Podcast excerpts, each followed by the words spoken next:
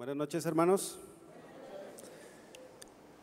Vamos a abrir la Biblia en el Evangelio de Lucas, capítulo 7, versículo 36. Evangelio de Lucas, capítulo 7, versículo 36. En esta eh, noche vamos a estar estudiando un tema que, que le puse por nombre, humildad necesaria para la adoración. Creo que Tuvimos un tiempo muy hermoso en la presencia del Señor, alabándole y adorándole. Y lo importante de, estar en este lugar, de, venir a esta reunión, lo importante de cantar, de adorar a Dios, es que realmente nuestra adoración suba delante, delante de la presencia de Dios. Y para que nuestra adoración suba ante su presencia, uno de los requisitos indispensables es la humildad.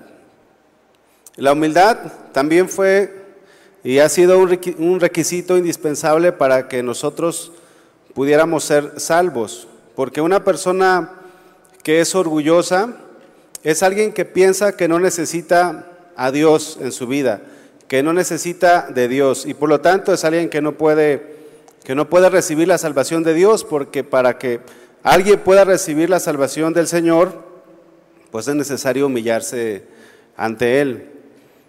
La humildad también es importante para caminar eh, nuestra vida cristiana, para llevar el día a día y es de suma importancia en nuestra vida de adoración. Y quiero hacerles una pregunta para, para empezar. ¿Ha visto a alguien que es orgulloso adorar a Dios? ¿Ha visto a alguien que es orgulloso adorar a Dios? Bueno, pues alguno dijo por allí que sí. Y la realidad es que alguien que es orgulloso, pues puede cantar, alguien que es orgulloso puede entonar alabanzas, puede eh, estar aquí entre nosotros, puede levantar las manos. Sin embargo, una persona orgullosa no adora verdaderamente al Señor. Una persona orgullosa no adora verdaderamente al Señor y esto es lo que vamos a estar estudiando en esta, en esta hora. ¿Qué es la humildad?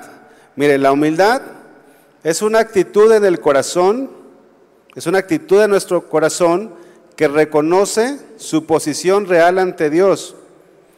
Es decir, que una persona humilde siempre reconocerá que Dios está por encima de todo, que está por encima de Él mismo. La humildad es una actitud de modestia y de obediencia ante Dios. Una persona humilde es una persona que no se considera autosuficiente. Es una persona que, por el contrario, eh, reconoce su total dependencia de Dios. Y para aprender un poco más de esto, vamos a leer el Evangelio de Lucas capítulo 7, versículo 36. Vamos a estar estudiando una historia aquí en la Biblia que nos ilustra lo que es una persona humilde y lo que es una persona orgullosa. ¿Está listo? Muy bien, vamos a leer eh, Lucas 7:36. Uno de los fariseos rogó a Jesús que comiese con él. Y habiendo entrado en casa del fariseo, se sentó a la mesa. ¿Quiénes eran los fariseos? Los fariseos eran un grupo muy religioso, era un grupo muy celoso de la ley, pero a su vez una característica de los fariseos es que eran personas orgullosas. Y si usted estudia la Biblia, los evangelios, se va a dar cuenta que los fariseos pocos reconocieron a Jesús. Pocas, pocas personas que eran fariseas eh, recibieron a Jesús como su Salvador, reconocieron a Jesús como el Mesías, pocas personas. Una de ellas fue el apóstol Pablo. El apóstol Pablo era fariseo de fariseos. Y, pero este fariseo invitó a Jesús que comience con él. Pero esta invitación que hizo este fariseo fue una invitación superficial. Este fariseo no invitó a Jesús de todo corazón a su casa, a su vida. Este fariseo sí invitó a comer a Jesús, pero no lo invitó a su corazón. No tuvo una actitud, este fariseo, como la tuvo Saqueo. ¿Recuerdan ustedes a Saqueo? La historia de Saqueo se encuentra un poco más adelante. ahí en Lucas capítulo 19, en el versículo 6, dice la Biblia que, cuando Jesús le dice a, a Saqueo que pasaría a su casa, que posaría en su casa, dice el versículo 6, que él descendió a prisa y le recibió gozoso. Pero el fariseo no lo recibió así al Señor. El fariseo no recibió a Jesús con gozo. Dice el versículo 8 en Lucas 19. Entonces Saqueo puesto en pie dijo al Señor, He aquí, Señor, la mitad de mis bienes doy a los pobres, y si en algo he defraudado a alguno, se lo devuelvo cuadruplicado. Vemos que la actitud de Saqueo fue totalmente diferente a la de este fariseo. Ahora, ¿por qué Saqueo actuó así? ¿Por qué Saqueo estuvo dispuesto a cambiar su vida, a arrepentirse? Bueno, la respuesta es porque Saqueo no solamente lo recibió en casa, sino que Saqueo lo recibió también en su corazón. Y esto es muy importante porque nosotros podemos invitar a Jesús a nuestra casa, pero lo más importante es que Jesús esté en nuestro corazón. Lo más importante es que Jesús gobierne nuestras vidas, que Él sea el centro de nuestra vida. Este fariseo invitó a Jesús, pero en realidad él tenía otras motivaciones. Su motivación no era adorar a Jesús, su motivación tal vez era poner a prueba al maestro. Quizás él mismo quería tentar a Jesús o estaba buscando algo para acusarle. Recordemos que los fariseos trataron de matar a Jesús en muchas ocasiones. Este fariseo no tuvo una motivación correcta, pero aún así la Biblia dice que el Señor Jesús aceptó la invitación. Y habiendo entrado en casa del fariseo, dice Lucas capítulo 7, versículo 36, en la parte final, y habiendo entrado en casa del fariseo, se sentó a la mesa. Esto que nos narra Lucas es muy importante que nosotros prestemos atención porque este fariseo no tuvo una actitud correcta ante Jesús. Si usted es invitado a alguna casa por algún familiar, algún hermano, algún amigo, imagínese que lo dejan esperando afuera. O manda un mensaje de WhatsApp, oye, estoy tocando aquí en tu, en tu puerta, pero nadie abre. Pues, ¿cómo se sentiría usted? A lo mejor dirías, oye, pues ni, ni almorcé, con tal de llegar a comer aquí a tu casa y no estás. Lo, lo, de menos es que cuando invitamos a alguien a casa, pues cuando llega le, le ofrecemos un vaso de agua o le ofrecemos un café, eh, lo invitamos a pasar, a sentarse, le preguntamos si, si le hace falta algo, pero este fariseo no hizo este protocolo que generalmente se hace. Este fariseo no fue atento con Jesús. Y por la actitud que muestra este fariseo, quizás se sentía más importante que Jesús. Quizás él se sentía indigno de, o rebajarse para atender a Jesús. Él quizás se sentía superior. El fariseo no recibió a Jesús como Jesús se lo merecía. Ni siquiera lo recibió con los protocolos mínimos de la cultura en los tiempos bíblicos. Y esto nos muestra que el fariseo no estaba consciente de quién estaba en casa. Esto nos muestra también que este fariseo era una persona orgullosa. En el versículo 37, Lucas capítulo 7, versículo 37, entonces una mujer de la ciudad que era pecadora, al saber que Jesús estaba a la mesa en casa del fariseo, trajo un frasco de alabastro con perfume. Bueno, aquí podemos ver a otra persona que nos narra la, la, palabra de Dios. No nos dice, la palabra no nos dice el nombre de esta mujer, pero sí nos dice quién era. Dice la Biblia que era una mujer pecadora. Ahora, esta frase, mujer pecadora, En los tiempos bíblicos se refería a una mujer de baja condición moral y de baja condición espiritual. Estaba por un lado una persona, un fariseo, y por otro lado estaba una mujer pecadora, alguien que era indigna de ser recibida en casa del fariseo. De hecho, esta mujer pues no fue invitada. No fue invitada a la casa del fariseo, no fue el fariseo no le rogó que llegara a su casa a comer. Pero ¿cómo actuó esta mujer? Aun cuando no fue invitada, no hubo algún impedimento para ella el, ir y estar ante Jesús, estar ante el Maestro. ¿Cuántos de los que están aquí han ido a una fiesta sin ser invitados? Levanten su mano, voy a levantar su mano. ¿Alguna vez? Y muchas veces dicen, bueno, pues no me invitaron, pero tampoco me dijeron que no fuera, ¿verdad? Y usted llega y el anfitrión a lo mejor te voltea a ver y te dice, oye, pues ¿qué andas haciendo acá? Esto, es, esto pasa a veces en las bodas. Pues en las bodas eh, generalmente van personas muy selectas, porque no se puede invitar a toda la iglesia, ¿verdad? Cuando me casé, pues teníamos la lista de invitados y de repente entró una persona que no fue invitada a la, boda.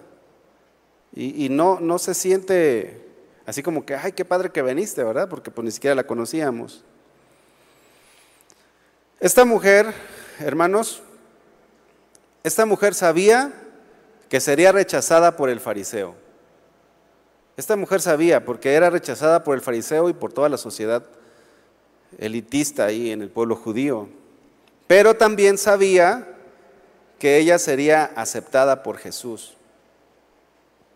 Y esta mujer, aunque era alguien pecadora, esta mujer tenía un entendimiento correcto de quién era Jesús. Y cuando se entera que Jesús está en la casa del fariseo, lo primero que hace esta mujer es agarrar, tomar un perfume de alabastro, un frasco, perdón, de alabastro con perfume. Este perfume, hermanos, era un perfume caro. Según algunos eh, historiadores, dicen que este perfume costaba alrededor de un año de salario, aproximadamente. Supongamos que usted gana, ¿cuánto le gusta? Bueno, vamos a pensar en unos 10 unos mil al mes. 10 mil pesos al mes. ¿Un año de salario cuánto es? 120 mil pesos. 120 mil pesos aproximadamente, o más de 100 mil pesos era lo que costaba este perfume. Yo no tengo un perfume así de caro. Pero no sé si aquí entre nosotros hay algún hermano que tenga algún perfume de más de 100 mil pesos. Es más, yo ni siquiera sé de marcas que, que tengan ese valor. Pero fíjense, esta mujer toma el frasco de alabastro con perfume y lo trae. Y va y se mete a la casa del fariseo. Esta mujer sabía que delante de Jesús no se podía llegar con las manos vacías. Esta mujer tenía un entendimiento de quién era Jesús. Ahora, si usted tuviera, si alguien aquí tuviera o tiene un perfume de más de 100 mil pesos, ¿lo usaría para lavarle los pies a alguien? Sí, yo creo que cuando se unta a una persona que tenga un perfume así de caro, se unta el perfume, se le miden los sprays, ¿verdad? Uno, dos, tres, ya, porque se, me va a acabar. Pero esta, esta mujer tomó el perfume, pero aparte de este perfume, esta mujer tenía algo que el fariseo no tenía. Esta mujer tenía humildad. El fariseo no tenía humildad. El fariseo no era alguien humilde.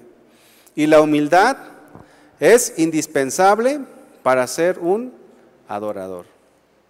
Una persona que no es humilde no puede adorar a Dios. Vamos al versículo 38. Versículo 38. Y estando detrás de él, de Jesús, a sus pies, llorando, comenzó a regar con lágrimas sus pies. Y los enjugaba con sus cabellos y besaba sus pies y los ungía con el perfume. La mujer no se sentó a la mesa porque no fue invitada a sentarse a la mesa. El fariseo quizás no lo hubiera permitido, pero ella hizo algo más importante que sentarse a la mesa. Ella adoró al Señor, ella derramó su corazón ante el Señor. Ella estuvo a los pies postrada ante el Señor. Hay otro pasaje que nos muestra a unas personas que hicieron algo, algo parecido. Vamos a Mateo capítulo 2. Mateo capítulo 2, versículo 11. En este pasaje se nos narra la historia de unos sabios de Oriente que llegaron ante el rey Herodes. Ellos venían a adorar a Jesús, al niño que había nacido, al rey de los judíos que había nacido. Entonces Herodes les dice, no, pues van a ser en este lugar, cuando lo encuentren, me vienen, y me dicen para que yo también vaya y le adore.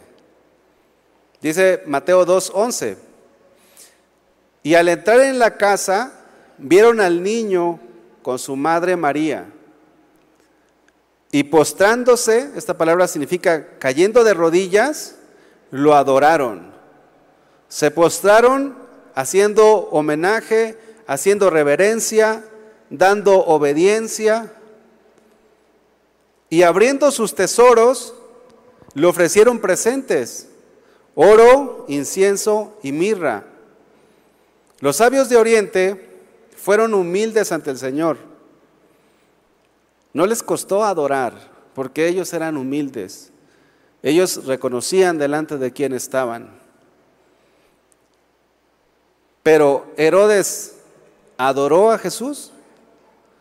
Los que saben la historia, los que han leído esta parte del Evangelio, saben que Herodes no adoró a Jesús. Por el contrario, Herodes quiso matar a Jesús. Y cuando, cuando, los, cuando estos sabios eh, se regresan de donde vinieron, no, no regresaron a buscar a Herodes porque el Señor les avisó que, que no pasaran allí. Y Herodes mandó matar a todos los niños menores de dos años. Herodes era también una persona orgullosa, tenía una actitud orgullosa. Se sintió amenazado, pensó que pensó Herodes pensó que Jesús le quitaría el trono. El orgulloso se siente amenazado. El orgulloso no quiere doblegar su corazón y no puede adorar. Podrá cantar, podrá entonar cantos de alabanza, cantos de adoración, pero es algo que no llega a la presencia de Dios. El tiempo de, que hemos tenido en esta, en esta noche, sobre, el tiempo que hemos tenido de alabanza y adoración, pues es un tiempo hermoso. Pero si alguno de ustedes, si alguien viene con orgullo, la alabanza no, no llega, la adoración no llega ante el Señor. Ahora, regresando con la historia de, de, esta, de esta mujer, como pudo, llegó hasta los pies de Jesús. Ahora, en los tiempos bíblicos, en los tiempos de Jesús, las mesas no eran como en nuestros tiempos. Porque podemos decir, oye, pero se metió debajo de la mesa o cómo le hizo para estar llorando ante los pies del maestro. Lo que sucede es que las mesas en ese tiempo eran, eran bajitas, eran pequeñitas. Y las personas cuando se sentaban a la mesa usaban una especie de almohadas o cojines para reclinarse hacia la mesa. de manera que los pies quedaban hacia atrás. Entonces la mujer estaba por detrás de Jesús a sus pies. Y esta mujer, dice el versículo que leímos, Lucas 7:38, estando detrás de él a sus pies, llorando. La mujer estaba llorando y sus lágrimas caían a los pies de Jesús. Tal devoción, hermanos, tal entrega, solamente es entendible por la grandeza de nuestro Dios. Una persona que llora, que se rinde ante el, ante el Señor, que llora, que derrama sus lágrimas, que se postra ante Jesús, es porque está entendiendo delante de quién está. Yo recuerdo a, a, mi papá, mi papá era una persona de, de, un corazón muy duro. Mi mamá me había dicho que, que ella creía, una vez le pregunté, mamá, ¿has visto llorar a mi papá alguna vez? Y me dice, no, hijo, tu papá nunca llora. Es que los hombres no lloramos, ¿verdad, hermanos? Bueno, no llorábamos antes de Cristo, pero pues eh, me, dijo, me dijo mi mamá, creo que tu papá no va a llorar ni cuando se muera tu abuelita, o sea, la mamá de mi papá. Era una persona muy dura mi papá, pero ¿qué cree? El Señor lo alcanzó. Y en una ocasión me mostraron un, video de, y en ese video estaba mi papá allí y estaba llorando, hermanos. Para mí fue algo sorprendente, porque yo nunca había visto llorar a mi papá. Pero, ¿qué fue lo que pasó? ¿Por qué una persona tan dura lloraría de esa manera? Bueno, porque se encontró con Jesús. Y cuando una persona verdaderamente se encuentra con Jesús, cuando una persona es, es humilde ante el Señor, es una persona que puede llorar delante del Maestro, delante del Señor. Esta mujer estaba consciente de quién era Jesús, pero también estaba consciente de quién era ella. Esas dos cosas son importantes para que alguien sea humilde. Para que seamos humildes tenemos que saber quién somos nosotros y quién es el Señor. ¿Qué más pasó con esta, esta mujer? Dice la Biblia que empezó a regar los pies del Señor. Su llanto era tan abundante que empezó a regar los pies del Señor. Esta palabra regar no nos habla de, no nos habla o no se refiere a una lágrima de cocodrilo. ¿Sí sabe usted cuál es la, lágrima de cocodrilo? Pues aquella que nada más es una que sale por aquí y de repente otra por acá. No, esta mujer empezó a regar. Y esta palabra en el, en el, en el idioma original nos habla de mojar completamente, como si fuera una lluvia. Esta mujer no estaba haciendo un show, estaba totalmente humillada ante el Señor y estaba reconociendo su total necesidad de Dios. Estaba llorando, estaba lavando los pies del Señor. ¿Hace cuánto que no derrama su corazón delante del Señor de esta manera? Es algo que usted, hermano, que yo tengo, debo de hacer delante de mi Señor. Tener momentos en donde podamos derramar nuestras lágrimas delante de Dios en adoración. El Señor siempre atenderá al que se humilla. Recordemos también a, Ana, la mamá del profeta Samuel. Ella lloró largamente delante de la presencia del Señor. Inclusive el sacerdote pensaba que estaba ebria. Y, le dice, oye, ¿por qué estás así en el templo? ¿Estás mal? ¿Qué, qué tienes? ¿Qué te pasa? Porque de repente si, alguien derrama su corazón delante del Señor acá en el templo, acá en, la, acá en la iglesia, muchas veces hay personas que se pueden sorprender. Pero no debería de sorprendernos. que una persona derrame su corazón aquí en la iglesia. No debería de sorprendernos que una persona escuchando la predicación empiece a llorar. Y si un día a ti te sucede esto de que quieres llorar, llórale, ¿verdad? Así, llora delante de la presencia del Señor. O si estás en un tiempo de adoración, no importa si, si el que está aquí dirigiendo, la que esté aquí dirigiendo, no te dice, hermano, dobla tus rodillas, tú lo puedes hacer, porque este es el lugar de adoración. El Señor Jesús cuando empieza las bienaventuranzas, el Señor Jesús dice, bienaventurados los pobres en espíritu, los que reconocen su necesidad de Dios, porque de ellos es el reino de los cielos. Bienaventurados los que lloran, porque ellos recibirán consolación. Bienaventurados los mansos, porque ellos recibirán la tierra por heredad. El llanto de esta mujer era abundante. Era tan abundante que pues mojó todo allí, mojó los pies del Señor. Y tenía que secar los pies del Señor. Y no tenía una toalla. ¿Qué pasó? ¿Qué hizo esta mujer? La Biblia dice, en el versículo que estamos leyendo, los enjugaba con sus cabellos. Esta palabra enjugar significa que empezó a secar con su cabello los pies del Señor. Yo creo que podríamos pensar muchas veces que era una mujer exagerada. O en alguna ocasión podríamos decir, ay, qué exagerada es esta mujer. Ve nomás lo que está haciendo. No llevaba toalla, una toalla, no llevaba la mujer. ¿Y sabía usted, hermano, que en la cultura judía, el que una mujer trajera el pelo suelto era una afrenta, era impropio para una mujer, no era algo bien visto. Entonces, no solamente era pecadora, sino que era alguien que estaba actuando mal. Así lo veía el fariseo. Esta mujer se suelta el cabello y empieza a secar los pies del Señor. No le importó el que fuese criticada.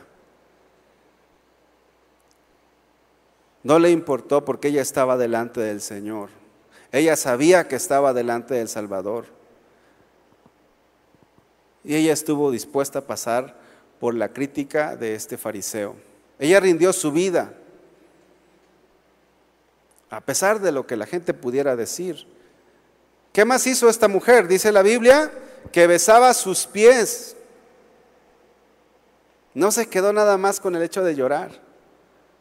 No se quedó con, nada más con el hecho de llorar. Esta mujer allí a los pies de Jesús empezó a besarle los pies. Empezó a, a llenar sus pies de besos en total rendición, en total humildad, porque ella sabía delante de quién estaba. Y nosotros, hermanos, tenemos que saber delante de quién estamos. Sabía, esta mujer sabía que Jesús es digno de ser exaltado, es, es digno de ser alabado, es digno de ser adorado. Y cuando nosotros nos humillamos delante del Señor, Él es exaltado, hermano. Nosotros en nuestra posición, en la, posición en la que debemos de estar, humillados delante del Señor. Después de esto, esta mujer empezó a ungir los pies del Señor con el perfume. No le importó que costara más de 120 mil pesos. Esta mujer quizás estaba pensando, no sé si vuelvo a tener otra oportunidad como esta. Y no quiero perder la oportunidad. Voy a darle todo a Jesús. Voy a derramar este perfume ante los pies del Señor. Esta mujer seguramente ya había recibido algo del Señor. Esta mujer ya, más adelante vamos a, ver que esta mujer ya, sabía que Jesús había hecho algo incalculable, algo que tenía un valor incalculable. Hermanos, Dios el Señor ha hecho por nosotros muchas cosas y todo lo que ha hecho el Señor por nosotros tiene un valor incalculable. Lo que nos queda, hermanos, si es que hemos comprendido lo que Jesús ha hecho por nosotros, es humillarnos ante Él y es adorarle. Es adorarle, pero con el ingrediente especial, la humildad. Porque una persona que es orgullosa es una persona que no llega a su adoración ante el Señor. Vamos ahora al Evangelio de Juan, capítulo 9, por favor.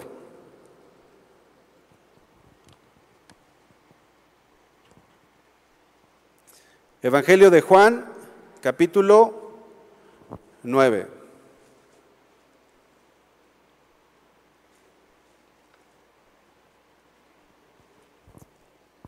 Versículo 35. Aquí también eh, para no leer todo el pasaje, les, les, digo que se, trata de un, de un ciego que fue sanado.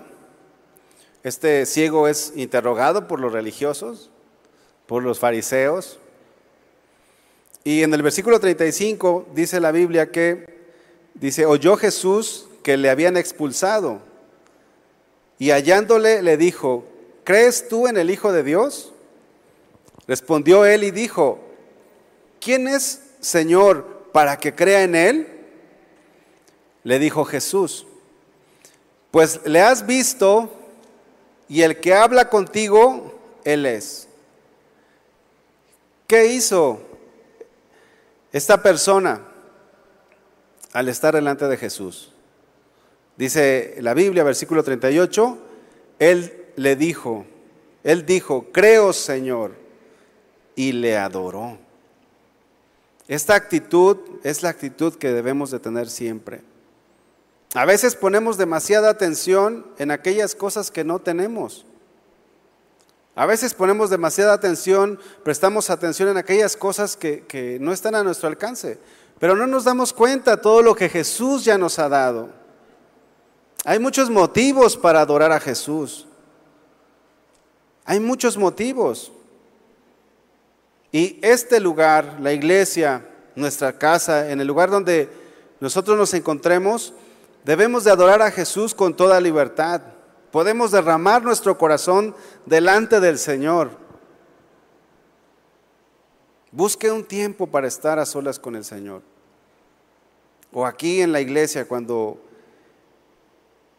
venimos ante Él, rindamos nuestro corazón, como esta mujer. Vamos al versículo 39. Lucas capítulo 7, versículo 39. Cuando vio esto el fariseo, es decir, cuando vio todo lo que la mujer había hecho, cuando vio esto el fariseo que le había convidado, dijo para sí, fíjense lo que dijo el fariseo, este, o sea Jesús, si fuera profeta, conocería a quién y qué clase de mujer es la que le toca, que es pecadora. Vean cómo este fariseo no se habría dejado tocar por esta mujer. Era una persona orgullosa, era una persona soberbia. Este fariseo no tenía el entendimiento correcto de Jesús. Pensaba que Jesús era un profeta, pero con lo que estaba sucediendo en ese momento, estaba dudando de que Jesús fuera un profeta. Dijera, no, yo pensaba que Jesús era profeta, pero se me hace que ni a profeta llega, porque si él supiera quién es la mujer que le está tocando, pues no se dejaría tocar.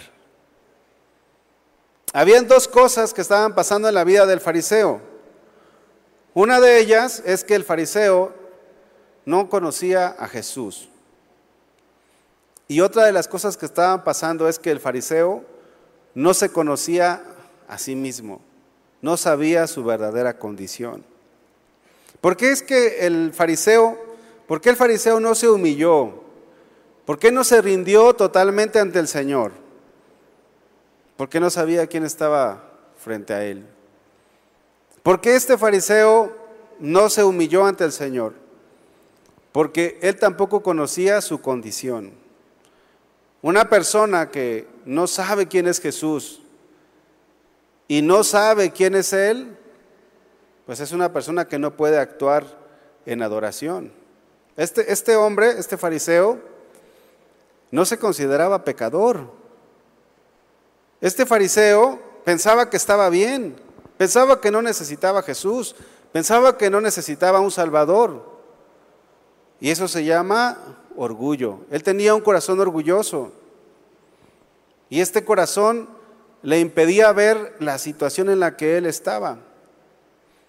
Miren, hermanos, el orgullo es un enemigo común. Porque ¿quién de todos los que estamos aquí no batalla con el orgullo? Si alguien dice, yo no batallo con el orgullo, ya eres orgulloso, ¿verdad? Pero todos, creo yo, batallamos con el orgullo. Y el orgullo es un enemigo que puede cegarnos, nos puede cegar. El orgullo nos impide ver nuestra condición, nos impide ver quién es el Señor también, muchas veces. Muchos, muchas personas, al dejarse dominar por el, por el orgullo, a veces terminan yéndose de la iglesia. Pero este fariseo, en, en la condición en la que él estaba, en ese orgullo que él tenía, le impidió dar una verdadera adoración a Jesús le impidió rendirse completamente a Él. Porque el orgullo impide que seamos verdaderos adoradores, aunque cantemos bonito o aunque toquemos un instrumento muy bien, o aunque vengamos a la iglesia, aunque, aunque nos sepamos la Biblia. El orgullo nos impide adorar a Dios verdaderamente. Porque el Señor no tiene comunión con el orgulloso. El Señor tiene comunión con la persona humilde. Vamos ahora a Isaías capítulo 57, versículo 15.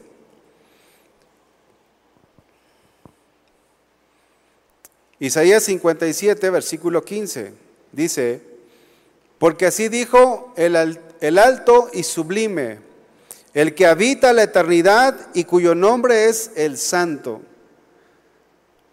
Yo habito, dice el Señor, yo tengo comunión, yo vivo en la altura y la santidad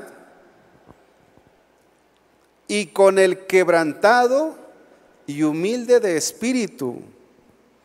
¿Con quién habita el Señor? Con el quebrantado y humilde de espíritu.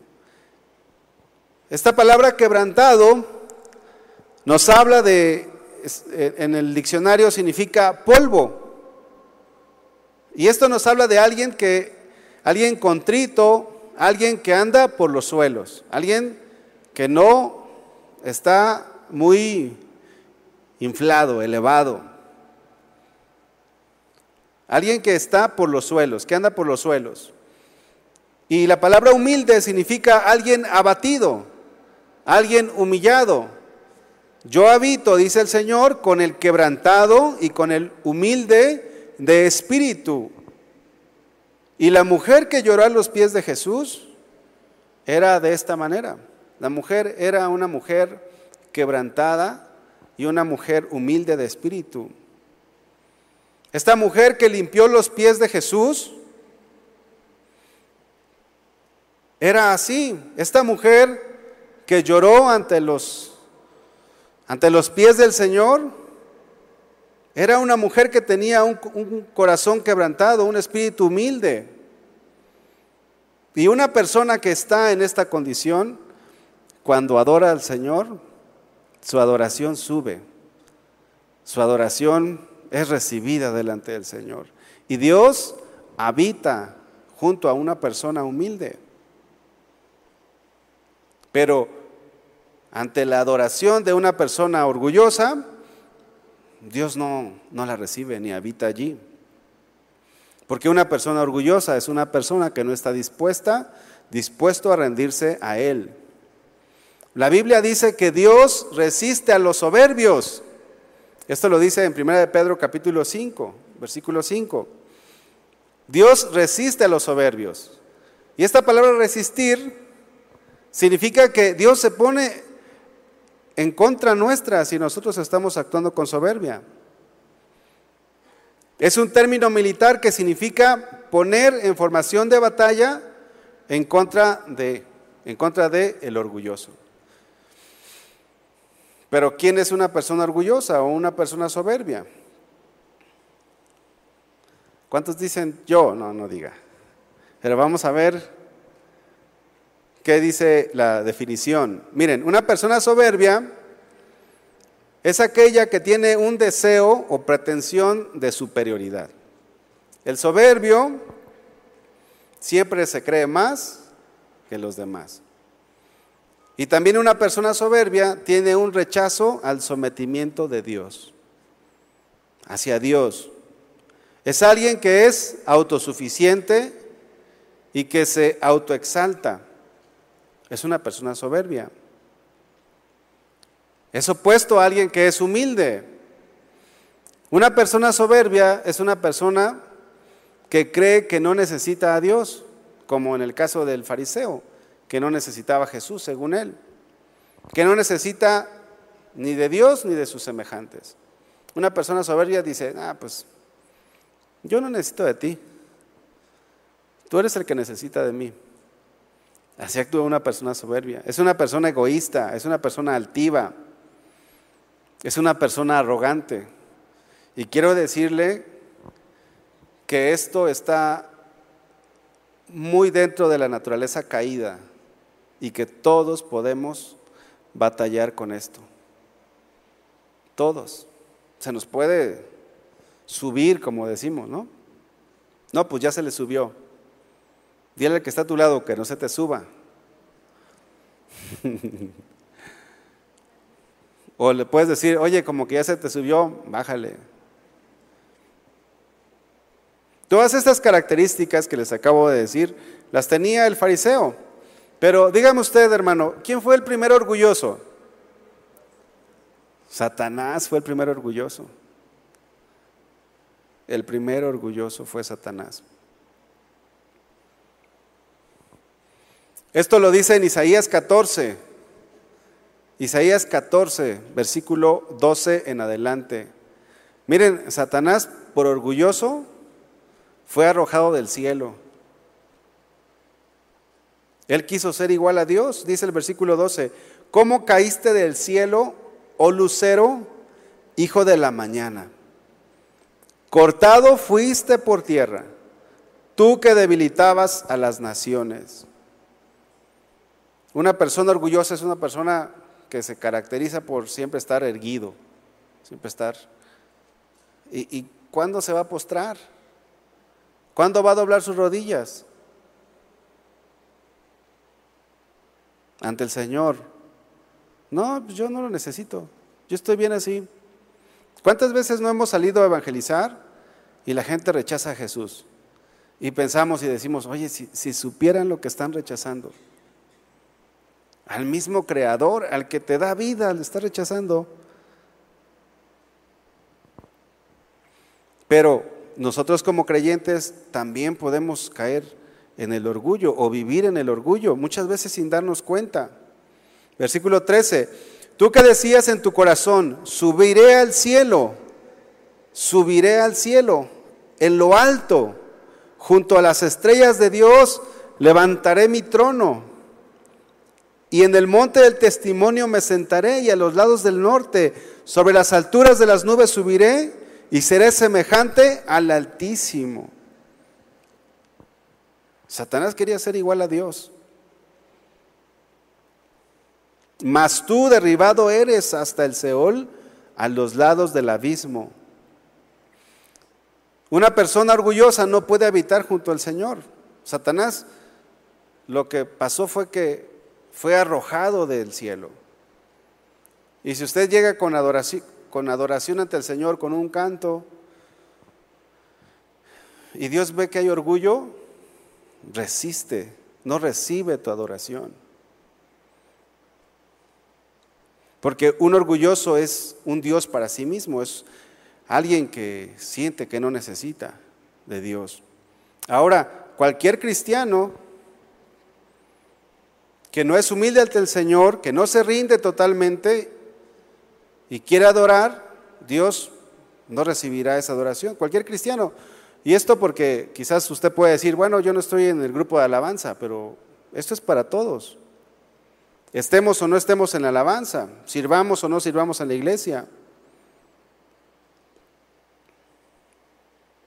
La adoración más sublime siempre estará revestida de humildad ante el Señor.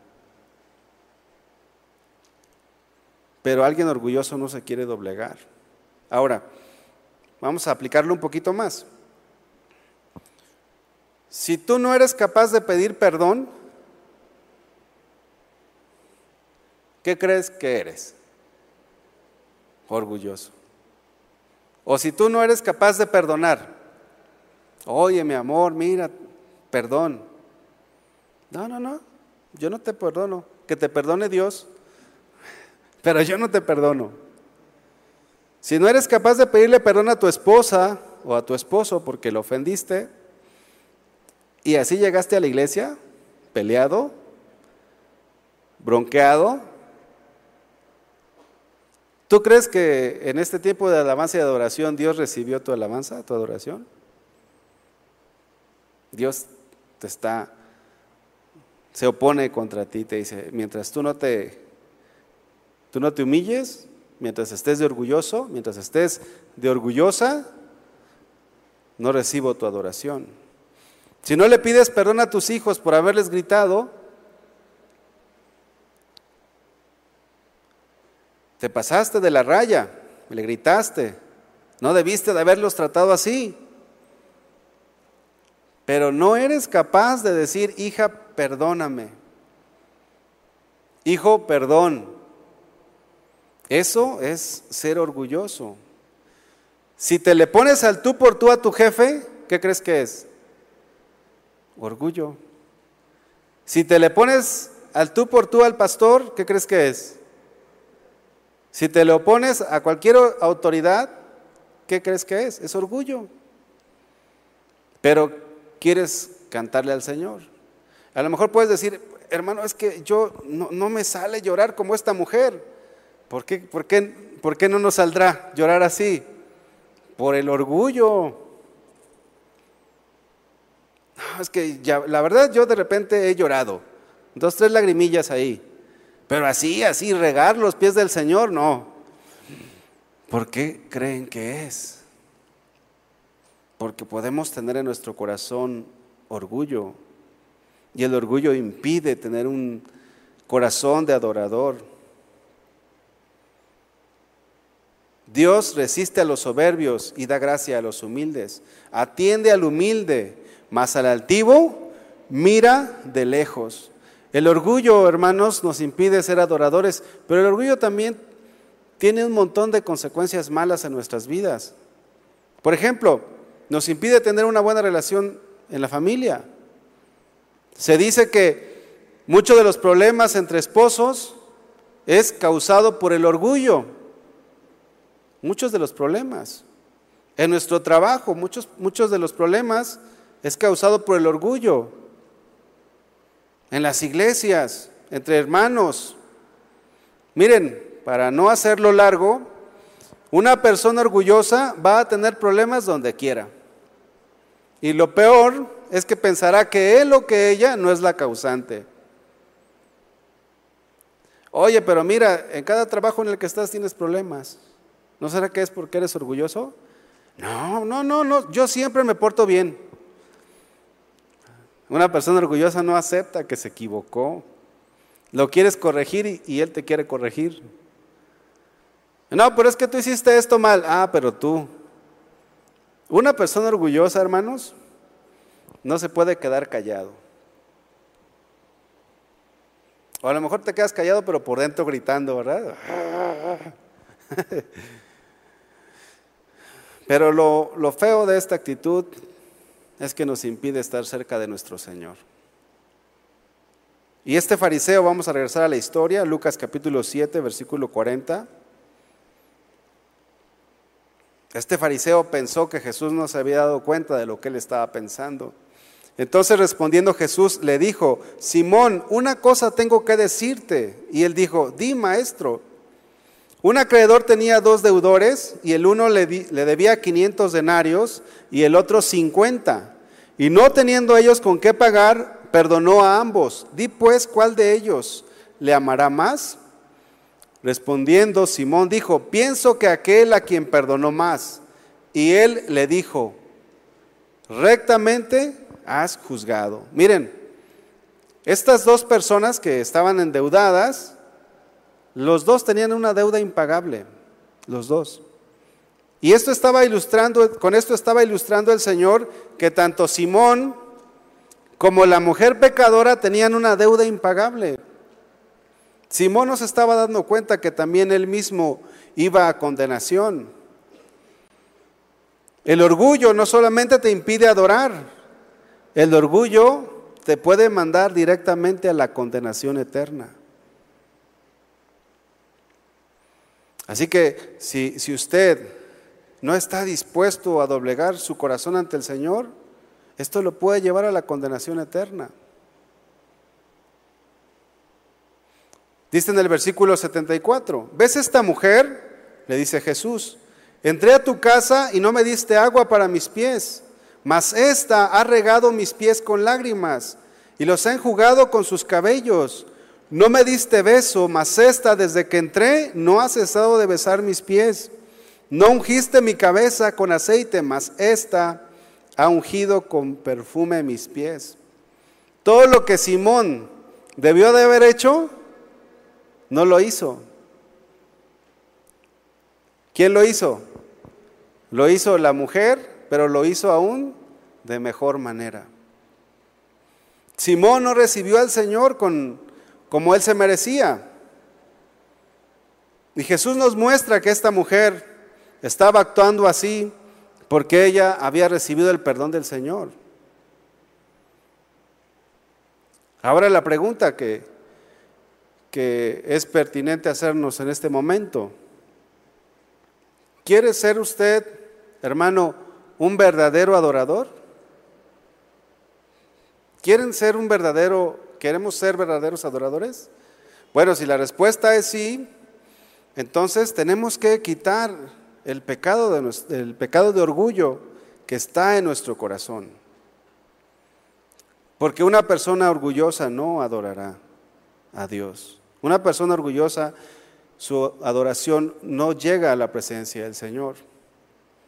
Usted, hermano, hermana, debe de saber que es un mandato ser humildes. La Biblia dice, revestidos de humildad. La, Biblia dice, humillaos pues bajo la poderosa mano de Dios.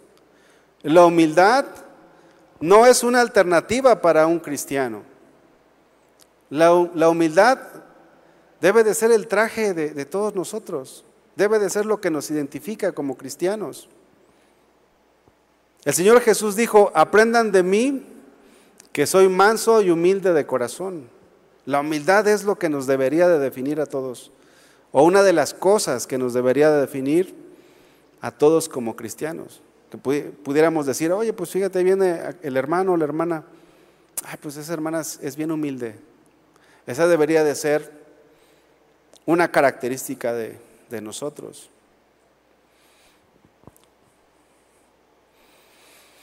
Vamos a, a, leer un último versículo. Vamos al Salmo 19, versículo 13. Salmo 19, 13. Vean esta petición que tenía el salmista. Y esto es algo que todos nosotros debemos de tener. Debemos de tener en nuestro corazón y también debemos de practicar. Salmo 19, 13. Preserva también a tu siervo de las soberbias. Esta debería de ser o debe de ser nuestra oración. Presérvame de la soberbia, Señor. Sigue diciendo, que no se enseñoreen de mí, porque a veces la soberbia, parecemos muy humilditos, ¿verdad? Pero nos tocan la cresta como los gallos y nos alebrestamos. La soberbia ahí está, hasta que Dios no nos dé un, un cuerpo glorificado, vamos a tener eso ahí. Que no se enseñoree de mí. Dile al que está a tu lado, que no se enseñoree la soberbia de ti. Sé humilde, ya. No, ya lo vas a empezar a regañar. No, no lo regañes. Que no se enseñoree de mí. Entonces seré íntegro y estaré limpio de gran rebelión. Si usted quiere ser una persona humilde, le voy a pedir que se ponga de pie. Y que así como este salmista oró, que también nosotros podamos orar en esta noche. Que nosotros podamos ser como aquella mujer que derramó su corazón delante del Señor, que no le importó quién estaba ahí, porque ella iba buscando a Jesús. Vamos a, en esta hora vamos a humillarnos delante del Señor. Vamos a dejar a un lado todo orgullo.